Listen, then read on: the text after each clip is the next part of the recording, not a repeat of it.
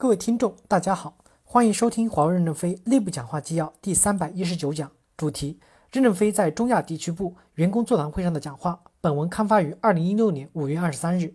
第一部分，主观要聚焦战略目标和胜利，处理不确定性的事物，生产性的日常性、确定性事务由总经办流程质量运营部负责。公司正在变革，一线的一把手不再叫主管，叫主观，他永远盯着战略目标和胜利，处理不确定性的业务。我们把确定性的工作逐渐的分散，强调两个管理线，一个财务管理线，一个叫物流管理线。生产性的日常工作就交给总经办质量运营部管理。中国军队改革后的士官长就是以前有经验老班长，对潜艇、舰艇、导弹、鱼雷都很熟悉，凭经验按程序就能管理整个舰队的日常训练。这样舰队的舰长不再操心油加好了没有，机油配好了没有，导弹装好了没有等日常事项，关注的就是目关注的目标就是作战。就是胜利。我们这期改革就要把地区部总裁、代表处代表、系统部的主任释放出来，盯着成功。为了使他们聚焦目标，对确定性的业务建立规则，这就是按流程去做。对确定性业务的考核是管理效率和质量，最好的管理方法就是遵从流程。当然，可以按一定的程序去优化流程。代表处有很多不确定性的工作，我们已经授权代表来处理。管理方法是以利润为中心。利润为中心，就是代表处有客户选择权、产品选择权、合同决策权。决策权不是按全流程成本授权的，而是按代表处的不确定性的成本授权。我们在年底闭环时算出来这个代表处有多少利润，总利润决定了考核结果和按分配的制度。第二部分，首先要有战略自信，做好战略准备，建设三朵云，对准战略机会点来撕开城墙突破口，不要与恶意竞争对手拼商务。什么叫战略？略是什么意思？略是指舍弃一部分的意思。你不舍弃一部分东西，不叫略。没有方向，不叫战。对于形势不好的市场，要敢于抛弃一部分，聚焦一部分。聚焦后有利润赚就行了。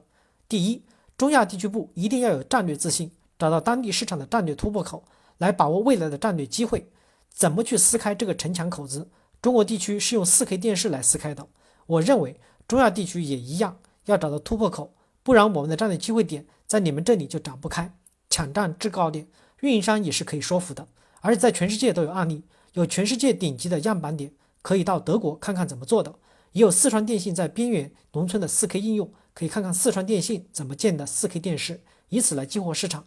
不要总是到公司总部，那里就是展厅，从头到尾啥都说一遍，没有针对性和震撼性。第二，建设好三朵云，与公司信息同步，更好的把握战略机会点。公司进步快，你们远隔千山万水，不通过三朵云了解就会落伍，成为信息孤岛，也难于把握战略机会点。代表处的三朵云建设是一种授权，建设哪一种由你们说了算，可以不用公司去订货，你们去市场上买来后，请人装上去就行。IT 再帮你们连上公司的网络，三朵云推到前线来，就能有更多的体会。你们天天看拓扑图，就找到战略突破点在哪儿了。公司关于三朵云建设有相关文件的，花多少由公司来报销。计入空号系数，三朵云建设要比赛，年底排在后面的代表处要降工资降级。第三，我们不要担心恶意的竞争对手做了烂合同后走向好合同，一步步走向胜利。华为公司可是经过二十八年人力资源的磨合，二十八年才形成合理性的分配结构。世界上像这样做的企业是少有的，华为都那么先进了，不利用领先优势，却用低价去竞争，那就没找对路，没找到路就没赚到钱，就做不好服务。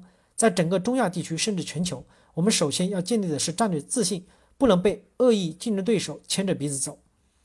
第三部分，任何国家都是主战场，不能放弃。同时聚焦价值客户，要有战略选择。如果能放弃第一个小国，我们就会放弃第二个小国，又可以放弃第三个小国，就把全世界的小国都放弃掉，防线就往后退。退到哪里呢？退到中国，在中国可以退到西藏、云南、贵州，再退掉新疆、青海，那就剩北京、上海了。北京、上海最赚钱，但能守得住吗？别人一围，我们就死掉了。所以，为了活下去，每个阵地对公司来说都很重要，每个区域都很重要。但对客户要有所选择，并非有需求就是客户。有需求但是不付钱，怎么能叫客户呢？付款买需要的东西，还能赚到钱，这才叫客户。